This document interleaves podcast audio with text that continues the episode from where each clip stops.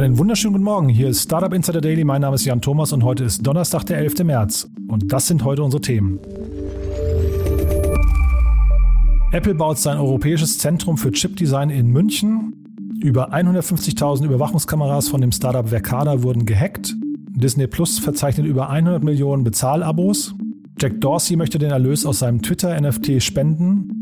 Und Tesla hält den Zeitplan für die Eröffnung von der Gigafactory in Berlin weiterhin für realistisch. Ja, außerdem heute bei uns zu Gast Philipp Hartmann. Er ist Director of AI Strategy bei Applied AI. Ja, und wir haben gesprochen über die sogenannte AI Landscape 2021. Das ist also eine Landkarte, wie der Name es schon sagt. Und dort verzeichnet sind insgesamt 278 Unternehmen aus Deutschland, die sich mehr oder weniger mit dem Thema künstliche Intelligenz beschäftigen. Und die wurden eben kartografiert, sie wurden geclustert. Und über das ganze Thema habe ich mit Philipp Hartmann gesprochen. Also wir kriegen mal so einen knackigen, schnellen Einblick in den Status der deutschen AI-Landschaft.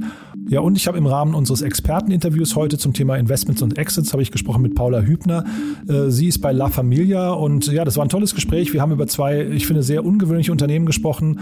Vor allem äh, das eine, Roblox, äh, kann ich ja schon vorwegnehmen, mit über 30 Milliarden gerade an die Börse gegangen. Also von daher echt ein, echt ein krasses Ding. Kennt nicht jeder hierzulande, aber ja, ihr, ihr werdet gleich hören. Paula hat sich das genauer angeguckt. Sehr spannend geworden, aber das alles nach den Nachrichten mit Anna Dressel und die kommen nach den Verbraucherhinweisen und die kommen jetzt. Werbung Achtung, wichtige Frage an alle Startups. Organisiert ihr eure Verträge noch mit Google Drive und Excel Sheets? Zahlt ihr regelmäßig für Tools, die ihr gar nicht mehr nutzt? Habt ihr auch keine Übersicht darüber, wann welcher Vertrag ausläuft oder wo die Verträge überhaupt liegen? Wir ändern das. Mit Contract Hero könnt ihr kinderleicht all eure Verträge digital und übersichtlich verwalten. Contract Hero digitalisiert wichtige Vertragsdetails und erinnert euch automatisch an anstehende Kündigungsfristen. Ihr habt immer und überall einen guten Gesamtüberblick über eure Verträge. Vor allem sehr praktisch für eine bevorstehende Due Diligence. Das alles cloudbasiert und DSGVO-konform mit Servern in Deutschland. Jetzt mehr erfahren auf www.contracthero.de.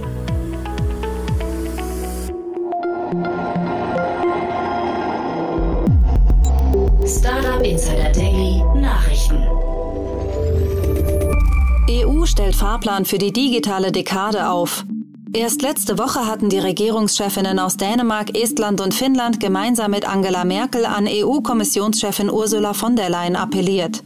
Sie forderten einen konkreten Aktionsplan für die Digitalisierung Europas. Dieser sogenannte digitale Kompass wurde nun vorgestellt und umfasst vier Kernpunkte.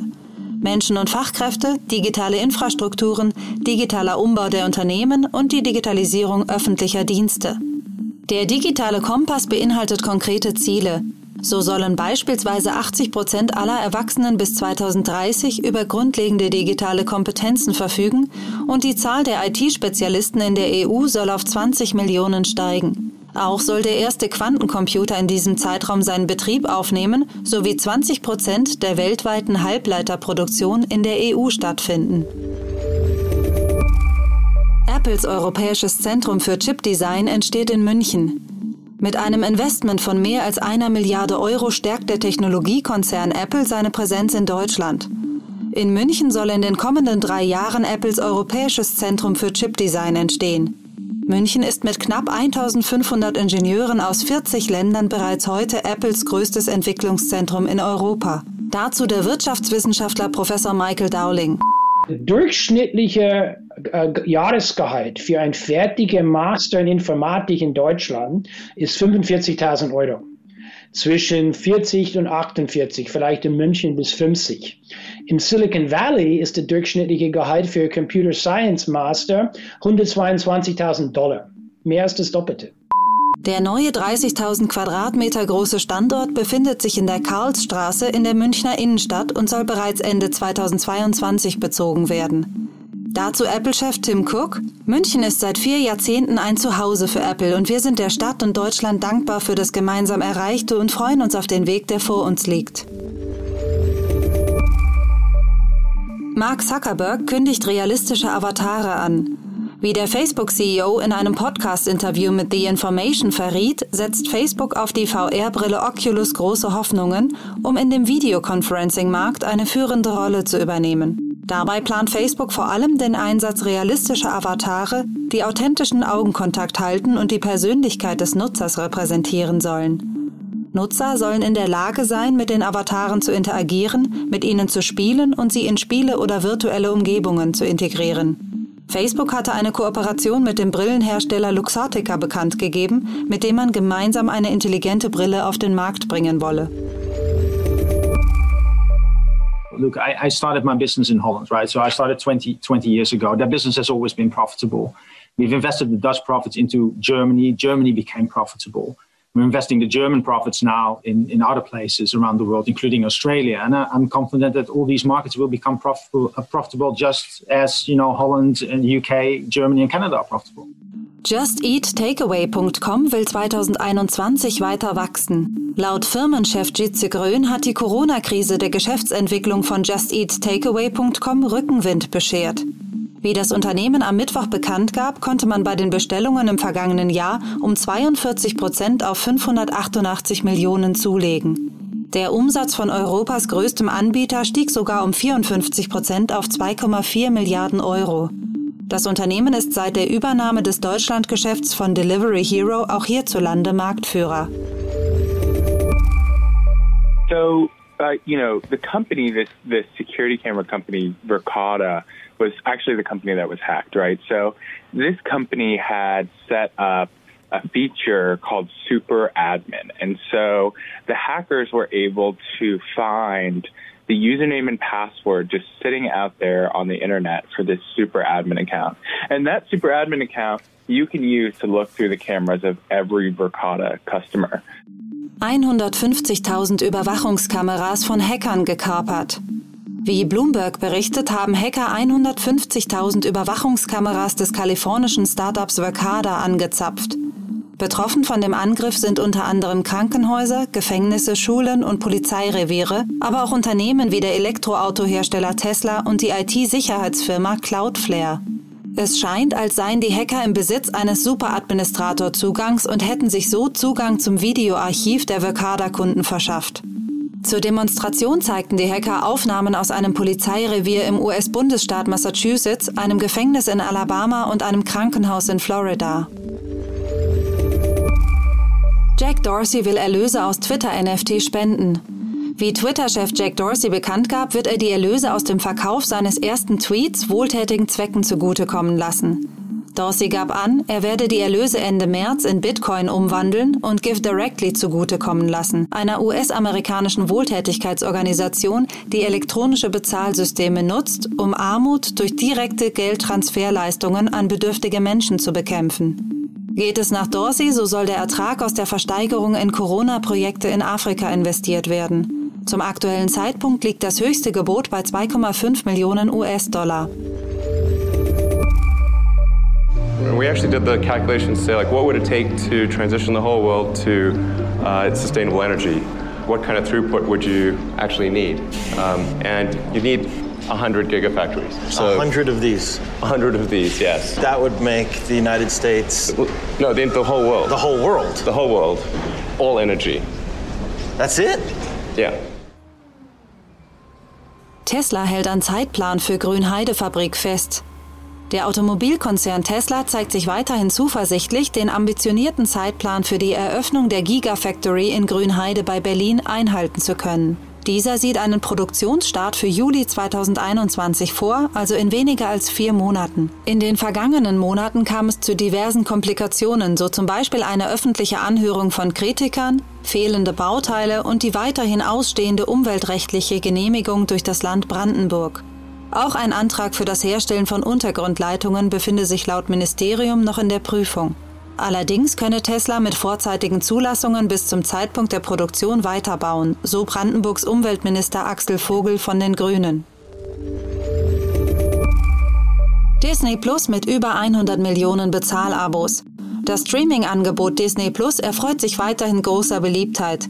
Wie der US-Medienkonzern gestern verkündete, hat der Streaming-Service in nur rund 16 Monaten die Marke von 100 Millionen zahlenden Abonnenten überschritten. Der Online-Videodienst wurde im November 2019 in den USA gelauncht und ist inzwischen in 59 Ländern empfänglich. Mit knapp 204 Millionen zahlenden Nutzern und 25 Milliarden US-Dollar Umsatz bleibt Netflix aber weiterhin deutlicher Marktführer. Soweit die Startup Insider Daily News von Donnerstag, dem 11. März und ich gebe ab an Jan Thomas. Startup Insider Daily, Investments und Exits. Heute mit Paula Hübner von La Familia. Ich freue mich sehr, Paula Hübner ist bei uns von La Familia. Ja, toll, dass du da bist. Hallo Paula. Hi Jan, freut mich sehr, dass ich da sein darf. Ja, klar. So, wir sprechen zu später vorgerückter Stunde und das finde ich ganz toll, dass du dir noch die Zeit nimmst. Ähm, und du hast auch zwei, vielleicht, vielleicht schaffen wir auch drei Sachen mitgebracht, die ich auch sehr spannend finde. Von daher, also wir legen einfach mal direkt los. Du hast dir ein Unternehmen rausgesucht, das heißt Sigo. Genau, Sigo. Ähm, Sigo ist ein Londoner Startup, ähm, genauer gesagt ein InsurTech im Kfz-Versicherungsbereich und zwar ähm, für die gewerbliche Kfz-Versicherung aber eben äh, in modern und tech getrieben und, und nicht nach den klassischen Versicherungsmodellen. Und das Team konnte jetzt gerade äh, in seiner Series C Finanzierungsrunde beachtlich irgendwie äh, ja 150 Millionen einsammeln bei einer Bewertung äh, von knapp einer Milliarde und äh, sind damit, wie wir natürlich wissen, zum begehrten Unicorn-Status aufgestiegen. Und ähm, Lead-Investor in der Runde waren DST Global ähm, zusammen mit General Catalyst und die Bestandsinvestoren Balderton, ähm, aber auch der Berliner Fonds äh, Target Global sind da auch wieder mitgegangen. Also äh, einfach eine, eine sehr schöne ähm, und recht starke Series C ähm, Finanzierungsrunde. Also das heißt, wir reden hier über Mobility-Versicherungen. Äh, das ist ein Bereich, ist der für euch interessant aus eurer Sicht?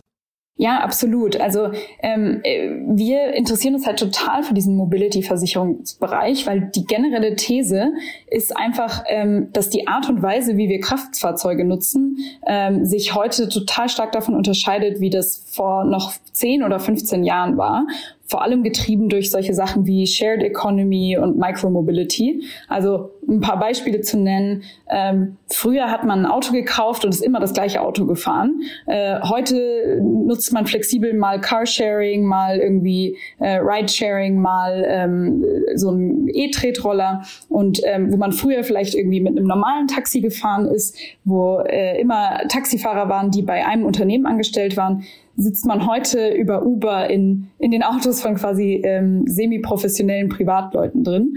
Und genau, und dann gibt's natürlich einfach noch die ganzen Micromobility-Anbieter dazu. Und für diese ganzen Modelle brauchst halt einfach auch eine neue Versicherungslogik, also äh, die flexibler funktioniert, die mit Pay-as-you-go oder Pay-as-you-drive ähm, äh, Tarifen arbeitet und die auch einfach sehr viel mehr Daten einbezieht als ein klassischer Versicherer. Also irgendwie Daten darüber, wann hat die Fahrt stattgefunden und wo und wer genau ist da gefahren und mit welchem Auto. Das, das macht halt ein klassischer Versicherer nicht. Die machen ja normalerweise eine Jahrespauschale anhand von ein paar Eckpunkten. Und genau für sowas sind jetzt diese neuen Modelle da. Und ähm, in dem Bereich gibt's halt auch super, super viel, was wir uns auch mit angeschaut haben.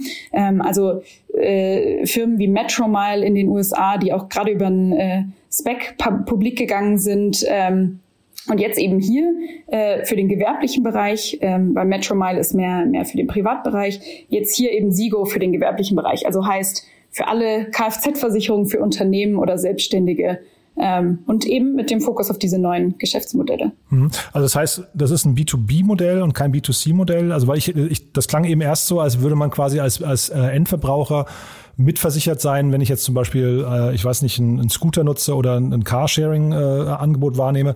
Aber das ist nicht der Fall. Es geht hier um B2B, ja? Also es geht zumindest darum, ähm, wo werden Kraftfahrzeuge sozusagen für einen gewerblichen Zweck genutzt. Und das Interessante dabei ist, dass viele dieser neuen Modelle ja so ein bisschen auf der, der Grenze zwischen B2B und B2C sind, weil ähm, die Personen, die da fahren, also ähm, jemand, der zum Beispiel mit äh, Deliveroo oder, oder Volt hier Essen ausliefert, der ist ja oft nicht unbedingt fest angestellt und da geht's dann, ähm, ist das dann schon eine Versicherung für die einzelne Person, aber eben über, über das Business. Und dadurch ist es eigentlich so ein bisschen ein Grenzfall. Und was ich daran halt besonders spannend finde, ist, dass neben diesem New Mobility Aspekt ähm, ist der Erfolg dieser Firma auch sehr stark getrieben von ähm, dem, was wir so als Investoren als Gig Economy bezeichnen.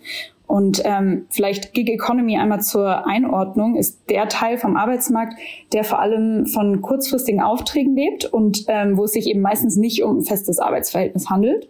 Und ähm, der Anteil von Menschen, die eher von kurzen Aufträgen leben, der wird immer, immer größer momentan und, und da tummeln sich jetzt mehr und mehr Businessmodelle drum. Also, und das ist ganz spannend jetzt bei Sigo. Die ähm, haben Kunden eben in dem Ride-Hailing-Space, also ähm, bei, die haben Uber, Ola und Bolt ähm, als ihre als ihre Partner und eben auch in dem Delivery Space, also Deliveroo, Uber Eats, Just Eat, die machen ihre Versicherung alle ähm, über Sigo und und das ist eben so ein sagen wir mal so ein, so ein großer Trend, der dieses äh, Modell befeuert. Mhm. Und wenn du sagst, ihr habt euch das schon angeguckt, ähm, musst jetzt nicht ins Detail gehen, aber du erwartest im Prinzip, dass dieses Modell auch in Deutschland funktionieren könnte, ja? Also ich glaube, prinzipiell ist der Markt sicherlich in Deutschland und oder einfach in, in Zentraleuropa ähm, auch absolut da.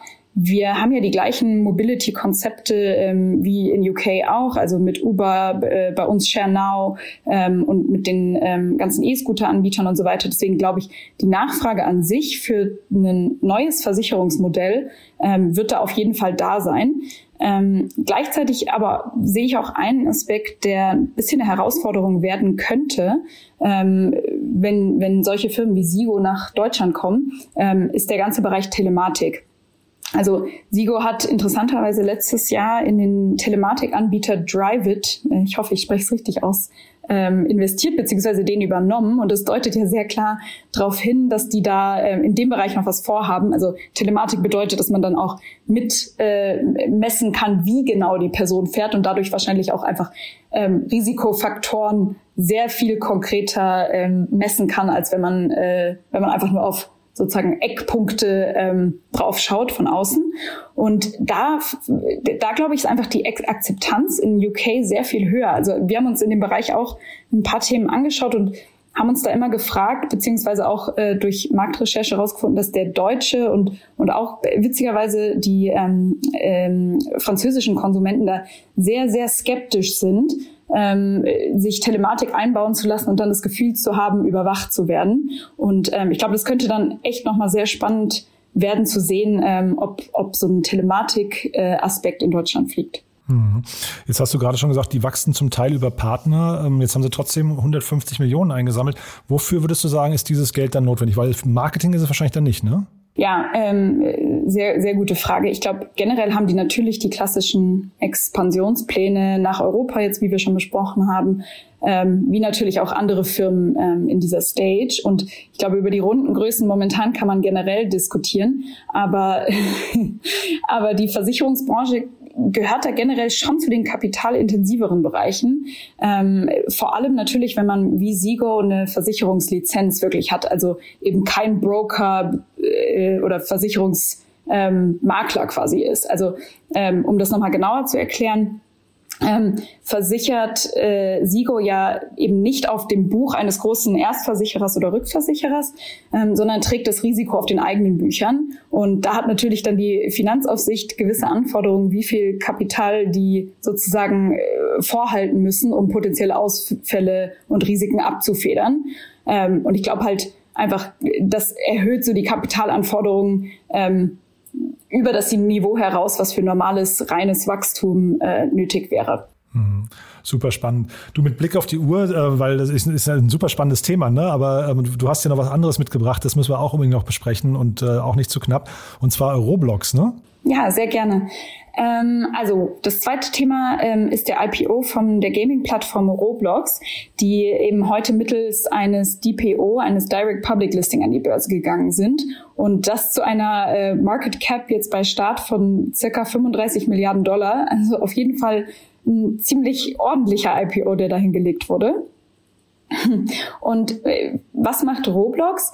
Roblox ist keine Gaming-Firma im Sinne eines Spieleentwicklers, sondern ein Provider einer Gaming-Plattform, auf der äh, man sowohl Online-Spiele spielen kann, aber sie auch selber bauen und dann mit anderen Nutzern äh, gemeinsam spielen kann. Und ähm, die Hauptzielgruppe äh, sind dabei Kinder und Jugendliche.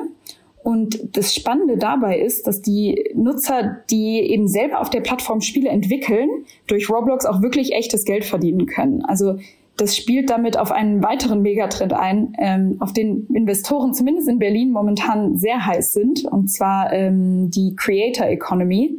Äh, dazu einmal zur Einordnung, das sind Menschen, die als unabhängige Content Creator Geld verdienen. Also dazu gehört ähm, der allbekannte Influencer, YouTuber und eben auch solche Spieleentwickler, wie sie auf Roblox unterwegs sind. Und ähm, das ist einfach auch ein super spannender Bereich aus Perspektive von Investoren, weil diese Creators, also wie zum Beispiel Influencer, die gibt's ja schon länger und die sind eigentlich mittlerweile eine eigene Industrie geworden, ähm, durch die solche Plattformen wie Instagram oder YouTube sehr, sehr viel Geld verdienen und auch Marken sehr viel zusätzlichen Umsatz durch, durch eben die ähm, da eingespielte Werbung machen können. Aber es ist eben spannend, wie jetzt auf Basis dieser Creator Economy auch neue Tools ähm, auf den Markt kommen, die zum Beispiel helfen, äh, Influencern ihre unterschiedlichen Einnahmequellen digital zu verwalten. Und ähm, das ist daher, glaube ich, einfach aus Investorensicht ein spannender Bereich. Und ähm, bei Roblox jetzt nochmal, ähm, die hatten einfach einmal, um sich die Dimension vorzustellen, letztes Jahr über 1000 Spieleentwickler, die ähm, durch virtuelle Verkäufe da mindestens 10.000 Dollar verdienen konnten. Hm. Ich finde die Zahlen, also da, da gab es eine ganze Reihe an Zahlen, finde ich, da schlackert man ja wirklich erstmal mit den Ohren. Ne? Auch die, ich habe gesehen, die Anzahl der gespielten Stunden hat sich irgendwie auch im letzten Jahr auf 30 Milliarden verdoppelt, glaube ich. Und das ist so ein, so ein Thema, was primär so Kinder unter 13 Jahren, glaube ich, adressiert, ne? Ja, genau. Also die Zielgruppe sind wirklich hauptsächlich Kinder. Und ähm, Kinder haben ja so genauso wie äh, wir alle im letzten Jahr sehr, sehr viel Zeit zu Hause verbracht. Und das war auf jeden Fall auch nochmal ähm, ein ziemlicher Push für das Mo Modell von Roblox. Ähm, und ähm, sich, es hat sich einfach Roblox auch sehr stark zu einer virtuellen, ähm, äh, zu einem virtuellen Treffpunkt für Kinder entwickelt. Und ähm, das hat auch befeuert, dass die unfassbar gewachsen sind nochmal im letzten Jahr. Also ich glaube, die sind jetzt bei ähm, am Ende von 2020 bei gut 30 Millionen täglich aktiven Nutzern gelandet. Das war irgendwie nochmal ein 80-prozentiger Anstieg äh, aus dem Vorjahr. Also ähm, auf jeden Fall auch ein, ein Corona-Pandemie-Gewinner, dieses Modell. Ja, ich hatte irgendwie, glaube ich, auf CNN oder so ein Video gesehen, da hieß es, dass mehr als die Hälfte der Kinder in Amerika äh, auf Roblox aktiv sind. Das ist halt wirklich, also das ist eine Marktdurchdringung, von wow. der träumt man, ne? Das ist echt der Wahnsinn. Und dann, dann kann man natürlich auch die Frage stellen, wie lange hält jetzt dieser Trend an? Also bleibt Roblox dann äh, so stark auch in den nächsten Jahren nach der Pandemie?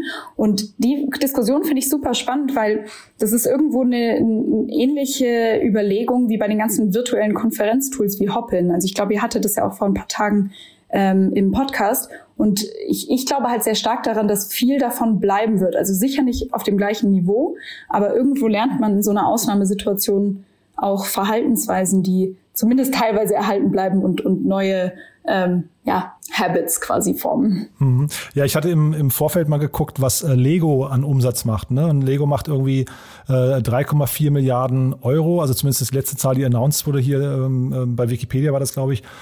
Und da ist natürlich die, weil, also Roblox muss ja seine Zeit, also die Zeit der Kinder irgendwo hernehmen, ne? Also irgendwo, irgendwo muss die ja weggeknappt werden. Dann ist die Frage, wer sind so die Verlierer? Ist das so, deiner Meinung nach, die traditionelle Spielindustrie oder liege ich damit ganz falsch?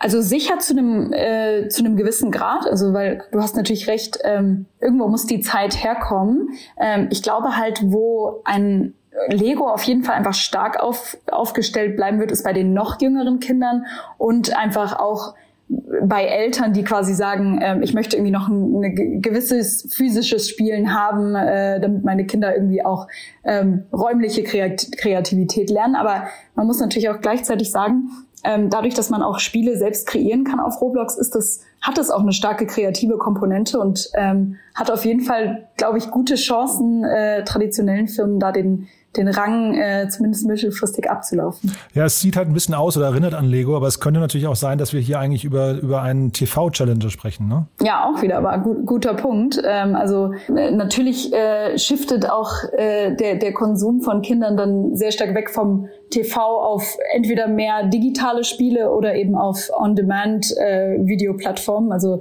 äh, ich glaube, es war jetzt auch in den letzten Tagen, dass ähm, Disney Plus auch äh, bekannt gegeben hat, dass sie jetzt irgendwie ich hoffe, ich habe die Zahl noch richtig im Kopf, aber über 100 Millionen äh, Abonnenten hat mhm, innerhalb genau. von 16 Monaten oder sowas. Genau. Ja. Also da passiert auf jeden Fall viel. Ja, total spannend. Also siehst du jemanden in äh, Deutschland oder Europa, der mit Roblox irgendwie, also der in dem gleichen Space unterwegs ist und vielleicht ähnliche Chancen hat? Weil was ich jetzt hier spannend fand, zum Beispiel bei Roblox, ich habe gesehen, das war eine Finanzierungsrunde, die letzte war irgendwie, ähm, glaube ich, bei vier Milliarden, also ungefähr, die haben sich versieben oder verachtfacht, ne? Also das ist äh, innerhalb von einem Jahr, das ist total krass irgendwie. Ja, absolut. Also krass ist das auf jeden Fall. Ähm, ich überlege gerade, ob mir ein, ein guter Challenger im, im europäischen Bereich einfällt ehrlicherweise, wir sind äh, nicht super, super stark im, im Gaming-Bereich unterwegs. Ähm, daher kann ich jetzt, und ich habe auch keine Kinder, daher kann ich nicht behaupten, dass ich die, die Challenger schon kenne. Das war auch tatsächlich der Beginn vom Video. Wer Kinder hat, kennt Roblox. Das war so, glaube ich, die, die, die logische Formel bei denen. ähm, dann äh, nehmen wir das mal als Brücke, weil mit Blick auf die Uhr würde ich sagen, den dritten machen wir beim nächsten Mal dann, Paula, weil ähm, äh, sag doch nochmal noch mal ein, zwei Sätze zu La Familie, dass man zumindest mal weiß, wenn du sagst, äh, Gaming ist nicht euer Turf, aber wo, womit kann man sich denn auch nicht wenden? Sehr gern. Also La Familia ist ein klassischer Frühphaseninvestor. Wir investieren also ähm, in der Pre-Seed- und Seed-Phase in der Regel und wir lieben Gründer, die an Technologien arbeiten, die etablierte Industrien entweder disruptieren oder neue Arbeitsweisen ermöglichen. Um das vielleicht nochmal äh, ein bisschen zu veranschaulichen, disruptieren könnte dann sowas sein wie Forto ähm, und neue Arbeitsweisen ermöglichen, vielleicht sowas wie Personio, ähm, zwei, beides äh, Firmen, in die wir investiert haben. Und ja, ja, sehr schön. Und ähm, genau, also deswegen, wir freuen uns wirklich über jeden Gründer im B2B-Tech-Bereich und sind auch ganz industrieagnostisch. Und mit Sigo hättet ihr auch gesprochen? Mit Sigo hätten wir auf jeden Fall gesprochen. cool. Du, Paula, ganz großartig. Dann vielen, vielen Dank, dass du da warst. War sehr, sehr spannend, finde ich. Zwei tolle Themen, die du mitgebracht hast. Und dann sage ich mal bis in zwei Wochen, ja? Ja, ich freue mich. Vielen Dank, Jan. Startup Insider Daily Interview. Ja, so viel also zu den Investments und Exits heute und vielen Dank nochmal Paula. Und wir gehen direkt runter nach München. Da habe ich gesprochen mit Philipp Hartmann. Er ist wie gesagt Director of AI Strategy bei Applied AI. Hallo Philipp, schön, dass du da bist. Hallo. Hallo Jan. Ja, freue mich sehr. Ihr habt einen, äh, einen Überblick rausgebracht, einen Report über die deutsche KI-Landschaft und das finde ich ja mega spannend. Äh, was sind denn aus deiner Sicht die wichtigsten Erkenntnisse, aber vielleicht mal auch noch angefangen, was ist denn eure Motivation, das zu machen? Genau, ähm, vielen Dank für die für den, für den Kontakt. Ähm, die KI-Landkarte geben wir jetzt tatsächlich schon zum, zum vierten Mal heraus, die vierte, vierte Version, das heißt das vierte Jahr. Ziel der, der Landkarte sind, äh, sind zwei Dinge. Zum einen natürlich ähm, ein ähm, ja, Überblick zu, zu gewinnen, verste äh, zu verstehen, was tut sich in dem Feld. Auf der anderen Seite aber auch ähm, den Firmen, den Anwenderfirmen ähm, leichten, äh, leichte, leichte Überblick zu, zu geben, ähm, welche Firmen, welche Startups es gibt, ähm, mit denen sie dann auch äh, in Kontakt treten können. Das heißt im Endeffekt ähm, Transparenz in den Gesamtbereich KI-Startups zu bringen. Man hat es gesehen, also vielleicht kannst du es mal so ein bisschen durchführen durch die Eckzahlen, äh, durch die Eckdaten, aber es sah so aus, als wäre die, ähm, die Gründungswilligkeit in dem Bereich sehr rückläufig gewesen im, im Vergleich zum Vorjahr, ne? Genau, was wir jetzt dieses Jahr gesehen haben, ist, dass die Zahl der neu gegründeten Startups ähm, leicht zurückgeht. Das darf man natürlich auch nicht überinterpretieren, aber sie geht ähm, leicht zurück. Ähm, man sieht so ein bisschen, der, der Hype ähm, geht vorbei. Was so typischerweise 2018, glaube ich, noch ein, ein, die Zeit war, als man wirklich äh, KI auf Startup immer draufgeschrieben hat ähm, und oder draufschreiben musste, um auch Funding zu bekommen, ähm, hat man inzwischen gemerkt, das ist weder, weder hilfreich noch, noch ausreichend, ähm, das einfach draufzuschreiben. Was man dagegen sieht, es äh, gibt, gibt einige Firmen, ähm, die sich ähm, ja, die aus, aus, ähm, aus dem Bereich der Key auch hervortun, die, die stark wachsen, ähm, in verschiedenen Bereichen äh, auch, auch großes, äh, großes Funding bekommen. Also wir sehen so ein bisschen, ähm, die Spreu trennt sich äh, vom wie sagt man? Die vom Weizen. Vom Weizen. Ja. Sag doch mal ganz kurz, du hast eben schon diesen, sag mal, ich sag mal in Anführungszeichen Etikettenschwindel ähm, angesprochen. Wo beginnt denn für euch AI? Also was ist denn tatsächlich für euch ein richtiges AI-Unternehmen und wo ist es vielleicht eben dann doch nur irgendwie so ein, so ein Feature, was mitschwingt im Pitch-Deck, was aber eigentlich tatsächlich nicht wirklich den, den Kriterien standhält. Genau, das ist ein ganz wichtiger Punkt und das war ähm, die initiale Motivation auch für diese Landkarte. Ich hatte es eingangs gesagt, es geht auch um, um Transparenz. Ähm, wir machen die, die Landkarte gemeinsam mit ähm, einer Reihe von, von großen äh, VCs und auch ähm, anderen Anbietern, also Nvidia, ähm, aber eben auch die ganzen großen deutschen VCs sind dabei, ähm, um zu versuchen, diese, diesen Blick hinter die Kulissen auch, auch zu bekommen.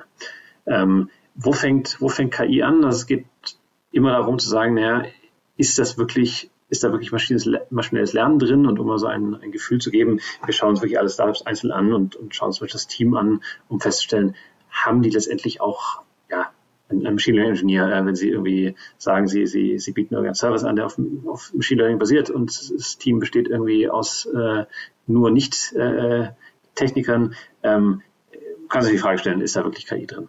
Insgesamt sind es knapp 300 Unternehmen, ne, die ihr äh, geclustert habt. Was sind denn so die Cluster, die ihr da seht? Wir versuchen die, die äh, Startups zu, ähm, zu gruppieren in, in, in sinnvolle Gruppen, wie gesagt, ähm, mit dem Ziel, dass die Firmen auch die Partner finden können, ähm, auf, die sie, auf die sie zugehen können. Wir unterscheiden grundsätzlich zwischen ähm, Lösungen für spezifische Industrien oder auch für spezifische ähm, ja, Teilbereiche im Unternehmen, also zum Beispiel Marketing oder, oder Kundenservice. Ähm, das, sind, das sind bei uns so die, die Cluster ähm, oder auch Lösungen für, für die Industrie auf der einen Seite. Und auf der anderen Seite aber dann auch, ähm, was wir so Tech-Stack nennen, also Lösungen, die ähm, grundsätzlich ähm, das, das Anwenden von, von Intelligenz oder von maschinellem Lernen ähm, vereinfachen.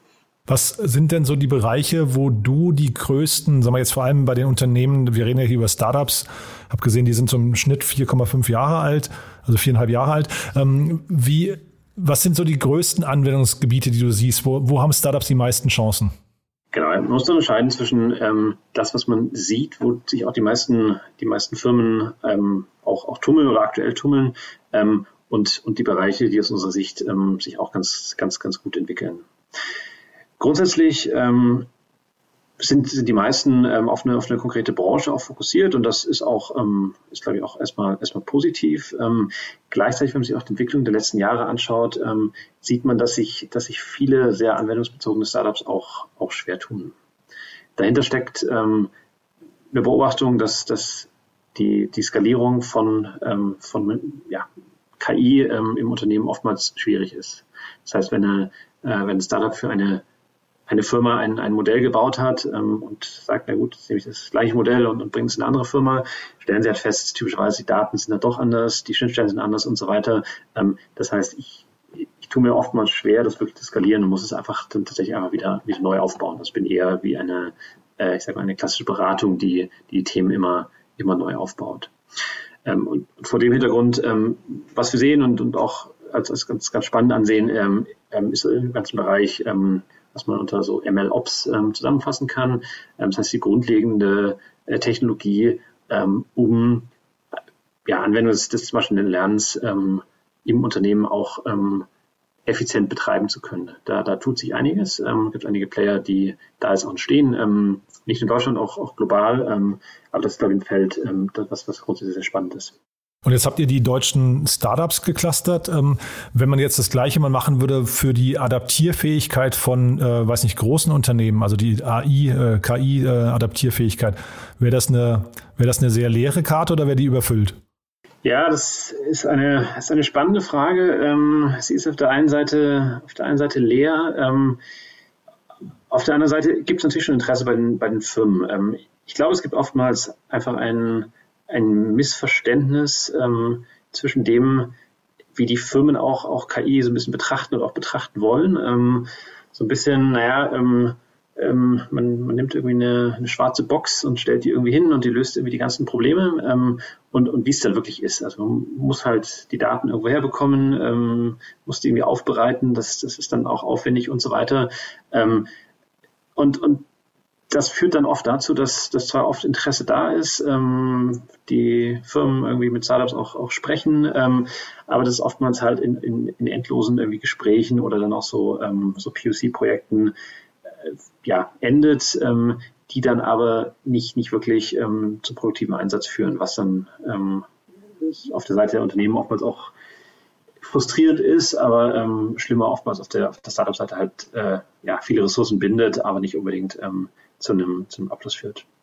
Und das ist was, ähm, was, was glaube ich, einfach auch ein, ein Verständnis auf der Firmenseite einfach helfen würde, ähm, zu sagen, ich, ich, verstehe, auf was ich mich fokussieren sollte, ähm, jetzt auch nicht unbedingt auf irgendwelche äh, vermeintlichen Hype-Themen zu springen. Also ich glaube, dieses schöne, dieses schöne Chatbot-Beispiel, was vor ein paar Jahren so das, der, der große Trend war, sagen, wir brauchen jetzt einen Chatbot, weil wir irgendwie alle einen Chatbot haben, sondern sich Gedanken zu machen, zu sagen, naja, was sind eigentlich für mich als Firma die, die für mich wesentlichen Bereiche, ähm, und dann systematisch zu schauen, was, was könnten da mögliche Partner sein ähm, und dann auch sehr ernsthaft, und ernsthaft heißt eben auch mit, mit ernsthaften Ressourcen auf diese Partner zugehen, ähm, weil es auch klar ist, dass irgendwie, äh, das ist jetzt irgendwie, sind keine Lösungen, also kann man nicht generalisieren, aber ist, äh, wenn man die Erwartung hat, man baut irgendwie so, so Projekte für irgendwie 5000 Euro, ähm, das, das kann halt nicht funktionieren für keine Seite. Dann vielleicht nochmal zum Abschluss, gibt es denn so Leuchtturmbeispiele, wo du sagst, da könnte mal jeder, jeder hingucken, wo einfach die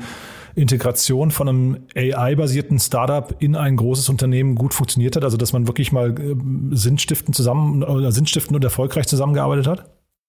Genau, ich glaube, ein sehr schönes Beispiel, die auch in den letzten ähm, Monaten sehr, sehr erfolgreich waren, ist, ist Lengu, ähm, die wir auch schon länger, äh, länger begleiten. Ähm, Lengu bietet letztendlich eine Übersetzungstechnologie ähm, an für, ähm, für Firmen, also ähnlich wie, wie Google Translate oder, oder DeepL, ähm, nur letztendlich angepasst auf das jeweilige, ja, die jeweilige Sprache, also das, das Vokabular einer spezifischen Firma ähm, und in Verbindung mit, ähm, mit menschlichen Übersetzern, ähm, die dann immer noch eine, eine Qualitätsschleife ähm, leisten.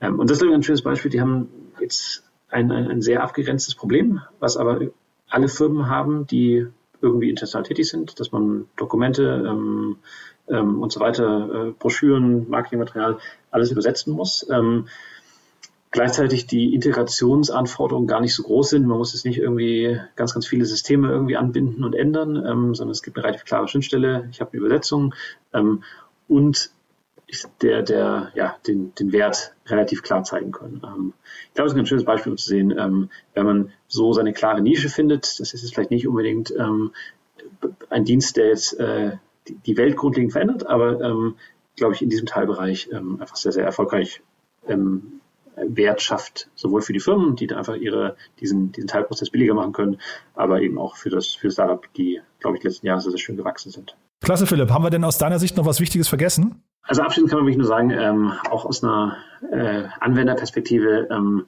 sicherlich ist es manchmal auch in Startups mühsamer. Ähm, ich, ich glaube letztendlich, wenn man sich auch den, den deutschen Standort anschaut, ähm, ich glaube, man kann nur jeden auch ermutigen, ähm, die Chancen zu nutzen, auch, auch ernsthaft zu nutzen. Also wie gesagt, nicht das nicht nur als, als eine, eine Spaßaktivität zu sehen, ähm, sondern wirklich als ernsthaftes Bemühen. Ähm, ich glaube, wenn man sich global anschaut, was im Bereich KI passiert, welche Geschwindigkeit sich, sich die Themen ähm, bewegen, ähm, muss eigentlich jedem oder sollte eigentlich jedem klar sein, ähm, alleine schafft man das nicht. Ähm, deswegen die richtigen Partner finden, ist, glaube ich, zentral. Ähm, wir hoffen, dass wir mit der, mit der Landkarte dann einen Beitrag ähm, zu leisten können. Ähm, ist auch, auch frei zugänglich. Ähm, also laden jeden ein, da auch mal für sein Unternehmen zu schauen, was, was spannende Partner sein können.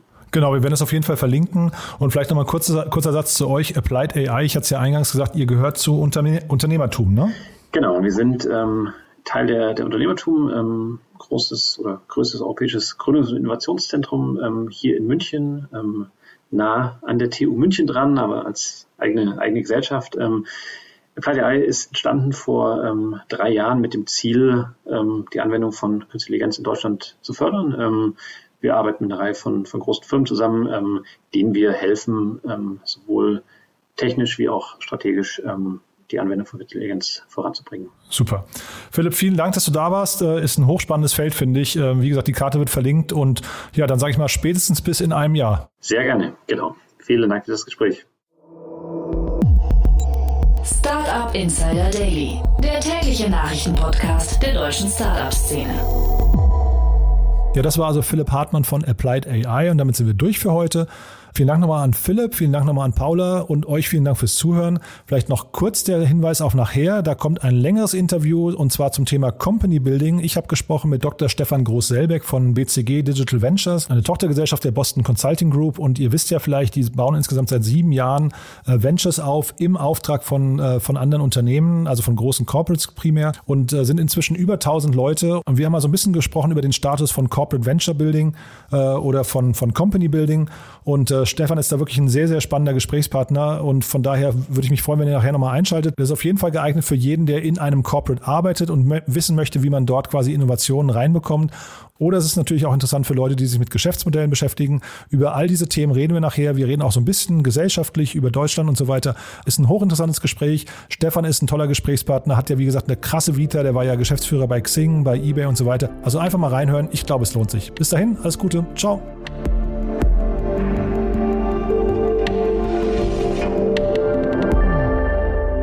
Diese Sendung wurde präsentiert von Contract Hero, die effiziente und übersichtliche Vertragsverwaltung. Alle weiteren Informationen auf www.contracthero.de.